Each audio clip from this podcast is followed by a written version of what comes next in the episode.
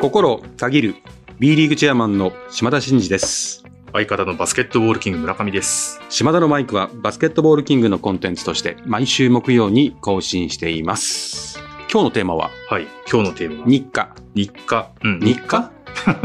まあ日課ってことじゃないですけど、でも、島田さんの日課というと、そうですね。私ルーティンというか日課が多すぎて、はい。あ、そうか。いろんなことやっててですね、はいもうルーティンにがんじがらめになってる人生なんですね。私があのルーティンをコントロールしているというより、うんルーティンに私がコントロールされてる感じになってますよ。ルーティンに支配されてるってことですね。支配されてます、完全に。そんな中でもですね、かなり支配率が高いのが note。ど。 note。あのね、私私結構意地っ張りなんですよね。はい、はい。一回やるって決めたら、もうやらないと気が済まないんですよ。うん。で、やめるならうん、ちゃんとした理由を対外的に発表して、うんやめますっていうのを言ってやめようと思ってるんですけど、それを言いたくないじゃないですか。なるほど。ちょっと、ではそんな悩みをちょっと今日聞いていただきたいということで。そうですね。あの、スペシャルゲストをですねスペ、シャルですよ。本当にその悩みを聞いてどうしたらいいのかということを解決するべく、うん。今日はですね、ノートのプロデューサーである徳力基彦さんにあら。来ていただいているということで、本日はよろしくお願いいたします。はい、徳力と申します。よろしくお願いします。よろしくお願いします。ということで、本編でじっくりとお悩み相談会をですね、していきたいな。もう相談したいこといっぱいある。そうなんですね。本当に。なるほど。うん今日はもう学びの姿勢をね、今日はもう完全にもう生徒ですよ。生徒、生徒。はいあなるほど。はい。えー、それでは、島田のマイク、スタートです。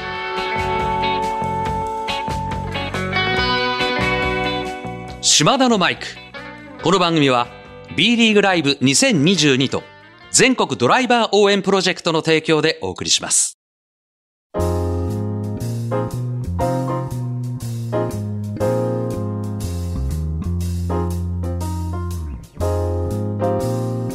えーこの時間はノートプロデューサー、徳力基彦さんにお越しいただいています。改めてよろしくお願いします。はい、よろしくお願いします。はい。徳力さんの紹介をぜひしていきたいと思うんですけども、えー NTT や、えー IT コンサルティングファームを経て2006年のアジャイルメディアネットワーク設立時から、えーブロガーの一人として運営に参画と。アンバサダーを重視するアプローチをキーワードに、ソーシャルメディアの企業活用についての啓発活動を担当する現ノートプロデューサーです。うん政府広報アドバイザーなど幅広い活動を行っており、著書には顧客視点の企業戦略、アルファブロガーなどがあるという。ハードル上げますね。いやいや、もう、ドキドキしますね。ドキドキしますよね。なんか、もうそんな方に島田さんのノートや SNS について話を聞いていくと。いや、なんかもう、あの、何ですかね。私が毎日ノート書いてるのに、この、この世界の第一人者の方に、どうすかねって聞けるっていうのは、ありがたいですね。本当にいろいろこう、忌憚なく教えてほしいですね。まずは、私の毎日ノートですね。ちょうど去年1年間、元旦に、ふと、やってみようかと思って続けて、なんとか制覇して1年間やったんですよ。で、1年終わったら、やめるならここだなと思ったんですけど、ちょっとまた始めましてですね。そしたら、なんかタイミングしちゃって、今、まあ1月終わり、2月に突入してんですね。まあまあ、それはいいんですけど、そもそも私の、まあこの B リーグのトップとして発信してるわけなんですが、どうですかね？そもそも。全体的な評価として、ちょっと長いんじゃないかとか、そんな無理しなくていいんじゃないかとか、ざっくりどんな感じで？いや、率直すごいなと思いますよ。あの、チェアマンですよね。確認するのもちょっと失礼な話なんですけど、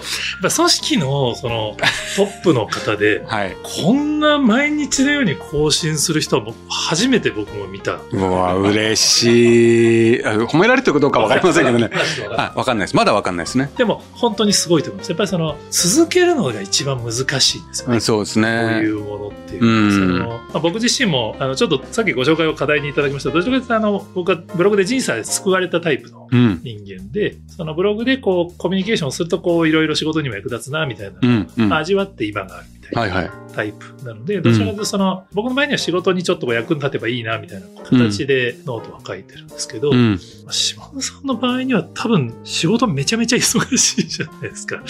らその中であれだけの量を毎日のように発信されるのは、まあ、本当にすごいな。ありがとうございます率直な印象ですけどね。あれ、誰か書いてんですかとか、誰かに頼んですですかって言われるじゃないですか。あれね、全部自分で書いてるんですよ。ですよね。いはいやライターさんに書かせてたらあんなに書けないんですよ。普通は、その、経営者の方で、あの、編集者の人とかに頼んでるケースは当然あるんですけど、うん。それだとやっぱ当然確認とかプロセスがあるから、うん。多くても週に1本とか、普通月に2、3本とかなんですよね。そうなんです。誰かに任せてもですよね任。せても。任せた方がね、大変なんですよね。こういうことがあったんだって伝えて、その、一語一句チェックしてると、本当におっしゃる通り、もうだってツイッターに写真上げた数時間後にはノートの記事上がってるぐらいのペースで更新されてますもんね。そうなんです。あの、すあれ地方とかその行かれた時じゃないですか。そう、地方とか行くじゃないですか。で、一番これやりたかったのは、たまたま私がこの B リーグのチェアマンじゃないですか。で、全国にこう、チームがあって、そのチームを、が良くなることをバックアップするのが私の一番の仕事で、出張した時に感じたものとか見たものとか、そのクラブが努力していることとか、応援してる人たちのあのエネルギーみたいなものを伝えることで感化されてね、応援する人が増えたりとか、あ、そういうチームだったらねってなってくれればいいなっていうふうに考えてるので始めたんですけども、基本的には出張行くじゃないですか。場合によっては移動してる時に書いてんですよ。え、スマホ？だって、俺私パソコン持たない人なんですよ。あ、じゃあもう完全スマホなんもうですねスマホなんですよ。すごい新時代でにに2000文字とかをスマホで移動しながら書いてるって結構タフで。すごいな、へえ。で、あとはほら、個人名とかその偉い人たち出てくるから、名前も間違えられないじゃないでか。ですすよね。車の、例えば市長とお会いしました、次知事とお会いしますっつって、その車で移動してる間に、そのおことを書いて写真上げて、名刺を見ながら、その漢字が間違ってないかとかやって、で、次行ったら出張行くじゃないですか。で、その相手先とか、その社長さんとかいて一緒に車で同席してることがあるんですけど、ほとんど無言でノート書いてますよ。ほんで、えっ、と、その日の会食の風景とか入れて、で、終了したら、ドンと。個人のことを上げてるときはそれで終わりなんですけど、そのクラブのこととかチームのことのときはそのままツイッターでシェアするっていう、この使い分けをしてて、だから、12時ぐらいに会食の時は12時ぐらい。で、夜でもう移動する時になったらもう帰りの新幹線とか飛行機の中でことでもう書いてあげちゃうんですよ。だから、結構ファンの人たちびっくりしてるのは、え、さっきまでここいたよね？ですよね。やっペース見てるとそう、いや、それで今上がるわかりました。今上がる？移動中なんだ。だ誰だからこそ誰かに書いてるもらってんじゃないかって言われるんですけど逆に書いてもらったら無理なんだぞと。そうですね。これ強く言っておきたいですよね。ですです。すごいな。いやでも、ツイートをされてない記事とされてる記事が分かれてるのはなぜなんだろうと思ったんですけど、そこのこだわりがあるんですね。チームについての話はツイッターにうん。シェアをして、まあ、うんファンの人たちにも見てもらいたいんだけど、うん個人の話を逆にツイートされない方針なんですね。でそうなんです。あのーその、なんでやってんですかっていう話で言うと、先ほどのバスケット界にとって良きことはツイッターでシェアする。すね。個人のプライベートとか思想的なものはただ上げる。それで毎日を埋めてるっていうことなんですけども、基本的には B リーグで何か決めた方針で保管するとかっていうこととか、クラブの出張した時にそのクラブの魅力を伝えるであるとかっていうのが、まあ仕事バージョン。で、プライベートバージョンはどっちかというと、いわゆるスポーツビジネスに興味あるとか、経営者の方で、経営に対して興味ある方で、私の経営の経験からのそのマネジメントなんだとかっていうのを上げてると、それに興味関心ある人が見に来てくれて、ついでにそういうバスケの技術とか見て、バスケに興味持ってくれたらいいなと。で、仕事は完全にバスケネタ。で、ビジネスネタはどっちかというと、まあ、プライベートネタ。みたいな感じでやってるんで、まあ、仕事に関係ないことやってるようで、まあ、間接的には仕事に関係あるんじゃないかなと思いながらやってるとこあるんですけどね。完全一人編集部ですね。すごいですね。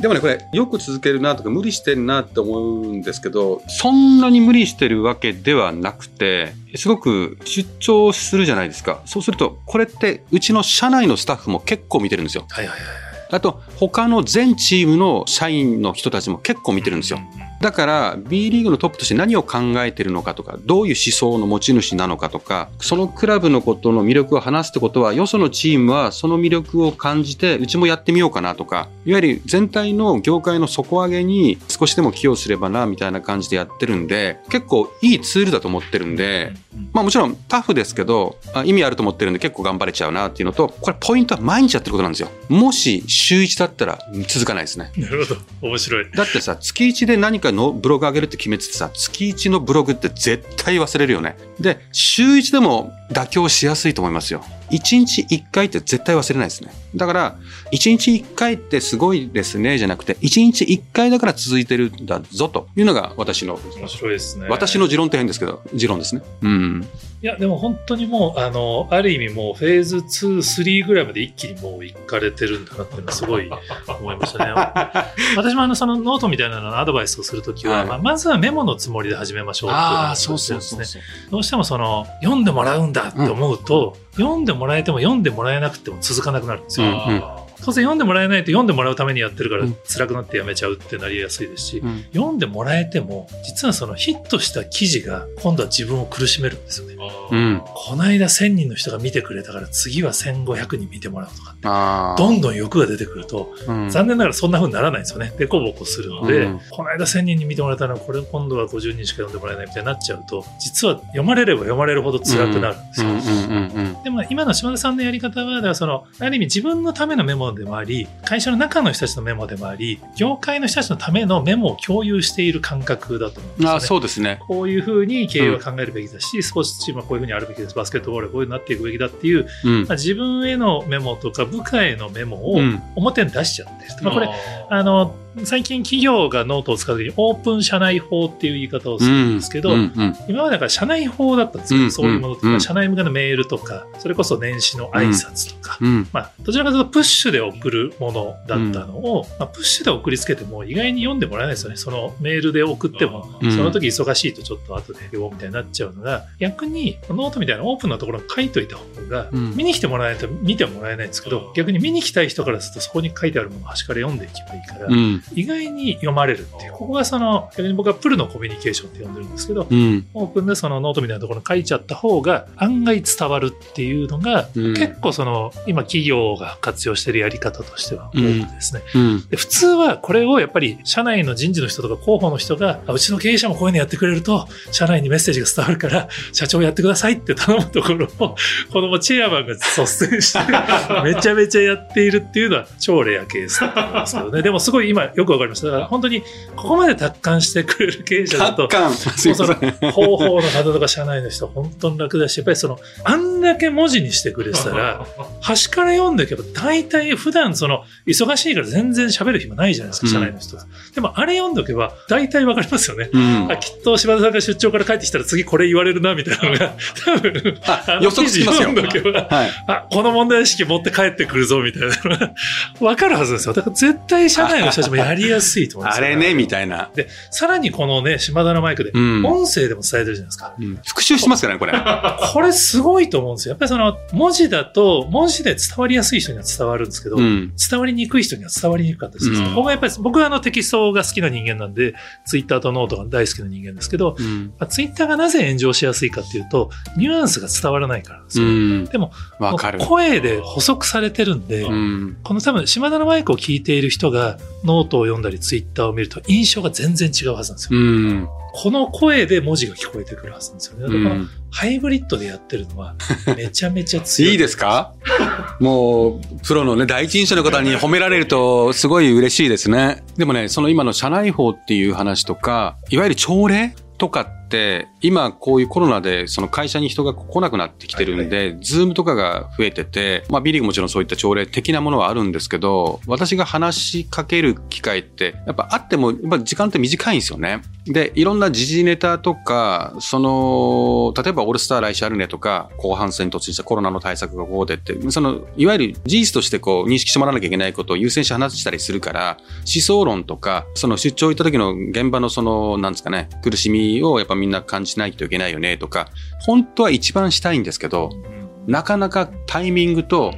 ないんですよ。だから、ちょっとした社員に強制はしてないんですけど、できれば見てほしいな、読んでほしいなって思いながら書いてますね。だから、社内法的な位置づけでもあり、その朝礼で言い切れないことを言うこと。だから、中身にね、気になることをあの書いててこれ誰に向かって言ってんの？みたいなことを言われるんですけど、例えば会社に来てお客様にね、ご挨拶とかをちゃんとしてないようなところが気になったとすると、挨拶の重要性みたいなことを書いたりしてるんですね。なるほど。あとは、食事に行きました。次の日、会いました、昨日はごちそうさまでしたって言わない人とかに出会ったりすると、その人に注意するというよりは、やっぱりこう、ビジネスマンとしてこういうところの信頼関係大事だよねっていうことを書くことで、その私とその人の問題ではなくて、私の問題意識をそこに綴ることで、全社的に、まあ全員見てるわけじゃないけど、広く、こう皆さんにやると。まあ、そ、それが一番の目的。でもその周辺にいるビジネスマンとか、業界関係者の人も見てるわけじゃないですか。そうすると、あ、この人はこういうのを気にする人なんだなとか、やっぱプロのビジネスマンとしてこういうちっちゃいこと気にしていかないと、やっぱダメなんだなみたいなことを間接的にこう、いい形で伝播すれば業界にもいいなみたいな。結構いろんなことを気にしながら、あんまりこのみんなにいいねが欲しいとか、みんなに読んでもらいたいっていうよりは、もう自分の言いたいことを書きたいことを書くっていうのと、クラブの魅力を伝える。もうこのプライベートビジネスってもう完全にこの分けだけで書いてますね。だからあんまりこう着色もしてないし、こういうの言ったらバズるかなみたいな感覚はゼロですね。まあだから続いてるってのあるのかもしれないね。気にしたらめんどくさいじゃないですかお伝えすることはないっていうことがよくわかる でも本当こういうことなんですよ。結局そのメモから始めましょうっていう話を私もしたんですけど、そのメモがコミュニケーションなんですよね。うん。で、やっぱりその普通の方がやっぱ島田さんのこのノートの更新具合を見ると、仕事忙しいはずのこんなんよく書いてる暇ありますって絶対言われる 暇って言われますからね。そうそうそう、絶対そういうふうに思われるんですよ。だからどうしてもやっぱりそのノートで発信するみたいなのは、そのこうなんか目立ちたいんでしょみたいにやっぱり思われてしまうんですよね。でも、島田さんさんの活用の方法が本当に僕があのビジネスパーソンにお勧めしたいやり方で、要はメールの代わりなんですよ。同じコミュニケーションを実は一人だけにメールを書くと、うん。めちゃめちゃもったいないんですよ。うん。もったいないっていうのは言い方ですけど、別にそのメールの方が伝わる時もあるんですけど、だからもう LINE とかでめちゃめちゃたくさんチャットで書いたら、そのその人一人の行動は変えられるかもしれないですけど、うん。でも実はめちゃめちゃ効率悪いんですよね。うん一。人一人の部下に、お前さっきのあれどうかと思うぞっていうのをなぜならどうどうどうどうってこの長文のメールを書いたら、うん。島田さんのこの時間をこの長文のメールに使うことになっちゃうじゃないですか。でもそれを実はこうやってノートに書いてくれれば、ひょっとしたらその肝心の部下は読みに来ないかもしれないですけど、うんそれ以外の人たちが見てくれれば、すごい意味があるメールになるんですよね。うんだから、ここはすごいその続けるためのポイントだと思うんで、うん。どうしても普通の方はノートで発信イコールメディアだから、完璧な文章を大勢の人たちにうん。届けなくちゃと思っちゃうんですよ。うん。情報発信って言われると。うん。でも、続く方が使っているこのノートの使い方って、こういうそのメールの代わりとか、うん LINE の代わり、コミュニケーションですよね。一見その情報発信で大勢の人たちのために書いてるように見えるんだけれども、こうやって続く方々は大体その書いた記事は、ターゲットの人が実は決まってたりするんですよ。うん。この人に読んでもらえればいいや、みたいな。意外にその方が大勢の人たちに伝わったり、自分自身のこのコミュニケーションのきっかけになったりするのをもうすでにされてるんで、私から今日面白いことがいやいやいやいや、そんなことですね。もうちょっと突っ込んでください。もうなんか、段落の置き方がおかしいぞとか。ですよね。ありがとうございます。そうですね。ちょっとよいしょしてるように聞こえるかもしれない。じゃあ、もっとこうした方がいいんじゃないかなと、ああ、それ欲しいです。今日からやります、私。タイトルを、うん。私だったらもうちょっと長めに書くと。おー。これはでも人によるんで、別にうんあの島田さんのスタイルとして今のままでもいいとは思うんですけど、うんまあさっきツイッターでもシェアされないっておっしゃってたんで、僕はせっかくだからシェアしてほしいなと思っちゃうんですよね。そのあ全部。これはあの難しいんですけど、ノートはやっぱりそのノート単体で読んでる人っていうのはまだ少ないんですよ。うん。で、どう考えても B リーグのファンの人数の方が多いはずなんです。今、あのノートの月間アクティブユーザーで言うと4000万とかそういう数になるんですけど、これはアプリをとかを登録せずに、ウェブから見てる人たちですね。うん見るだけの人たちです、うんうん。でその人たちが島田さんが記事を更新したことに気づこうと思ったら、多分現状ツイッターをフォローするしかないんですよ。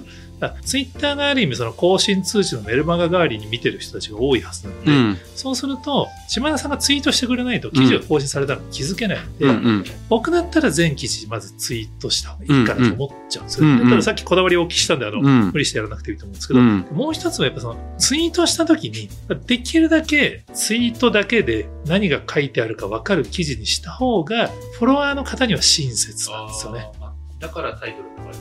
そうなんです。で、これはあの、当然美学があるんで、あの、無理にとは申し上げないんですけど、多くのもうノートユーザーの方、やっぱりその、ツイッターとかフェイスブックとかがどちらかというとフローの SNS だと一番ですね、日々のコミュニケーションをいろんな人と繋がってやる。うん。で、何かこれぞ聞いてほしいっていうものは、ストックのコミュニケーションツールを使うと思っていて、そのストックのコミュニケーションがノートであったり、ポッドキャストであったり、YouTube であったりっていう、その後から何遍聞いてもいいように、ちょっと長めのもの。でこれはそのフローとこのストックの使い分けっていうのが個人的にはすごい大事だと思っていて、うん。フローの場所にはこのストックのものはできるだけ載せてあげた方が、うんストックで埋もれなくていいので、うん。でツイートしたところに人がいるんですよね。うん。これはあの、先日イベントやった時に面白い方おっしゃってる方がいて、例えばツイッターのタイムラインにはすごい重力があるんだとおっしゃるんですよ。うん。みんなタイムラインにずっといたいんですよね。そこから記事に行ったり、ポッドキャストに行くっていうのにめちゃめちゃエネルギーが必要なんですよ。超ロケットで飛んでいかないと、その、そっちに行こうとみんなしないんですよね。タイムラインずっと留まっていたいので、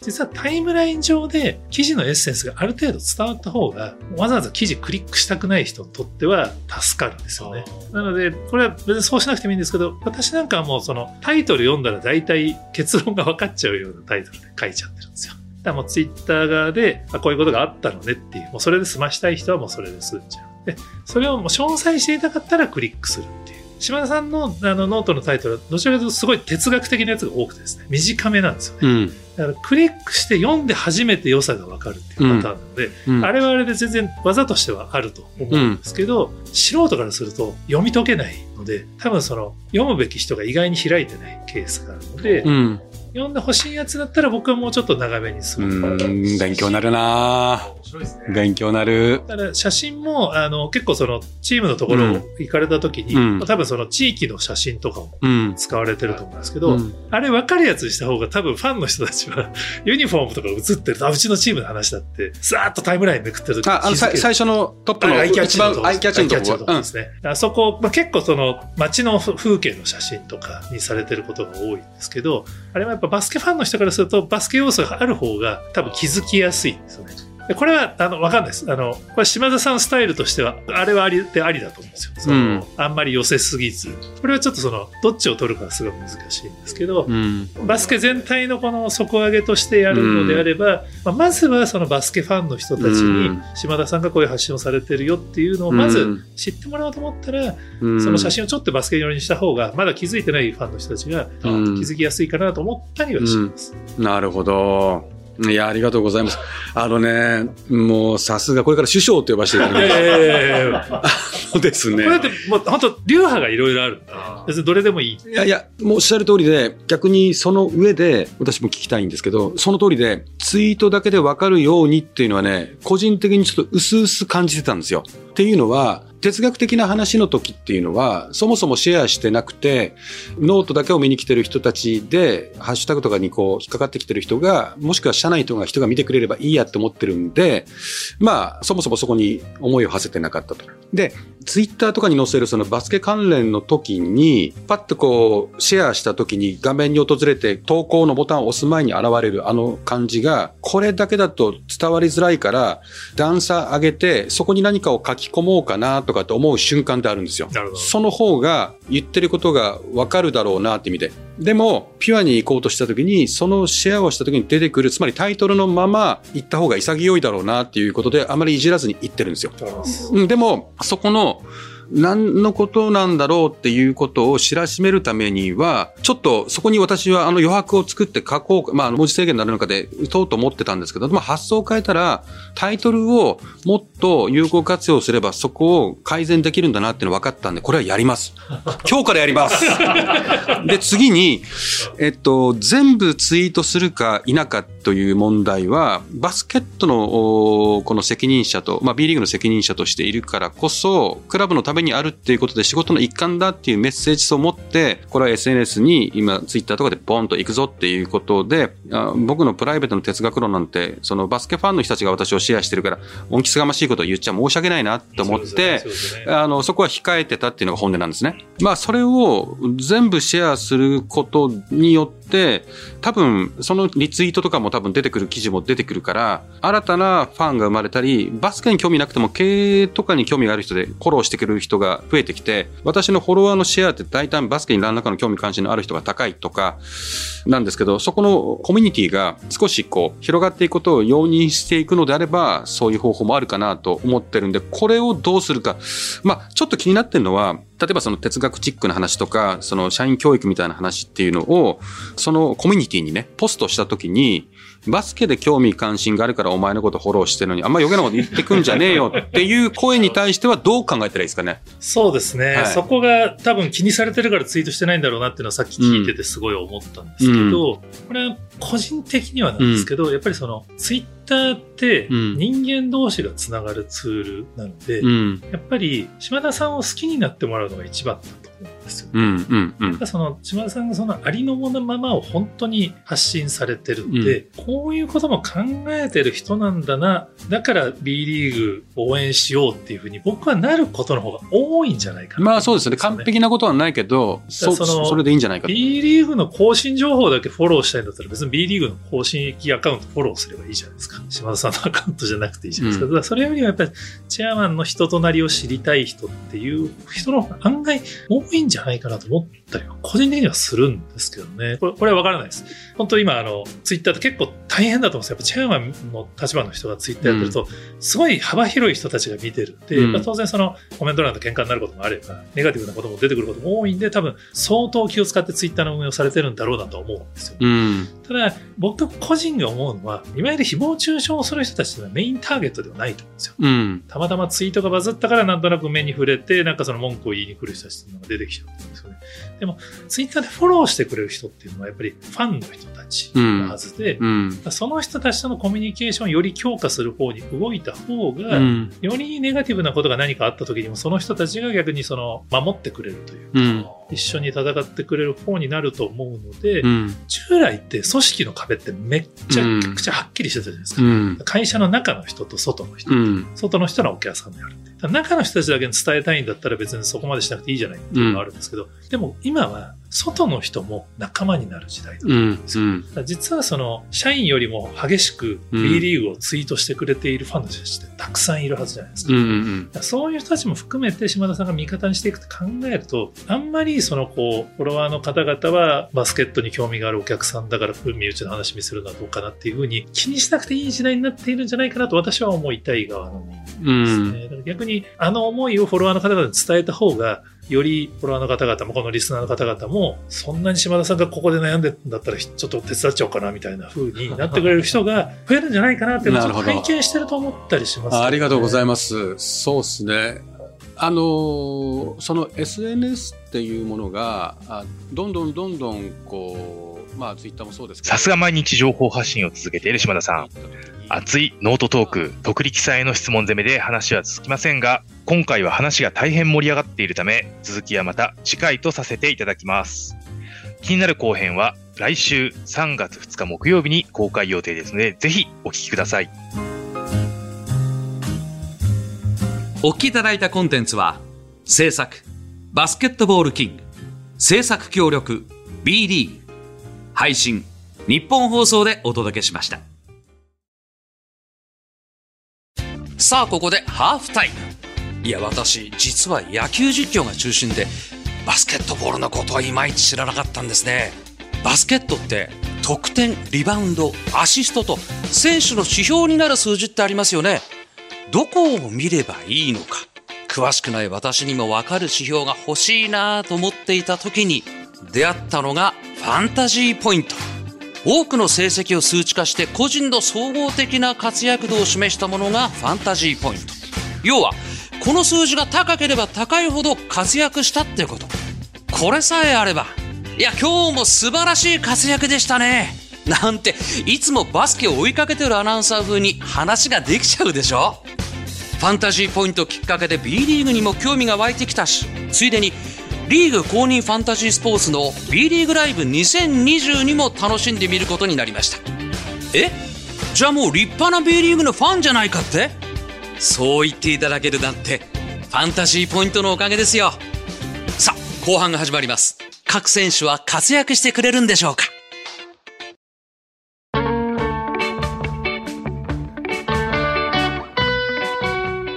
島田のマイク。この番組は B リーグライブ2022と全国ドライバー応援プロジェクトの提供でお送りしました。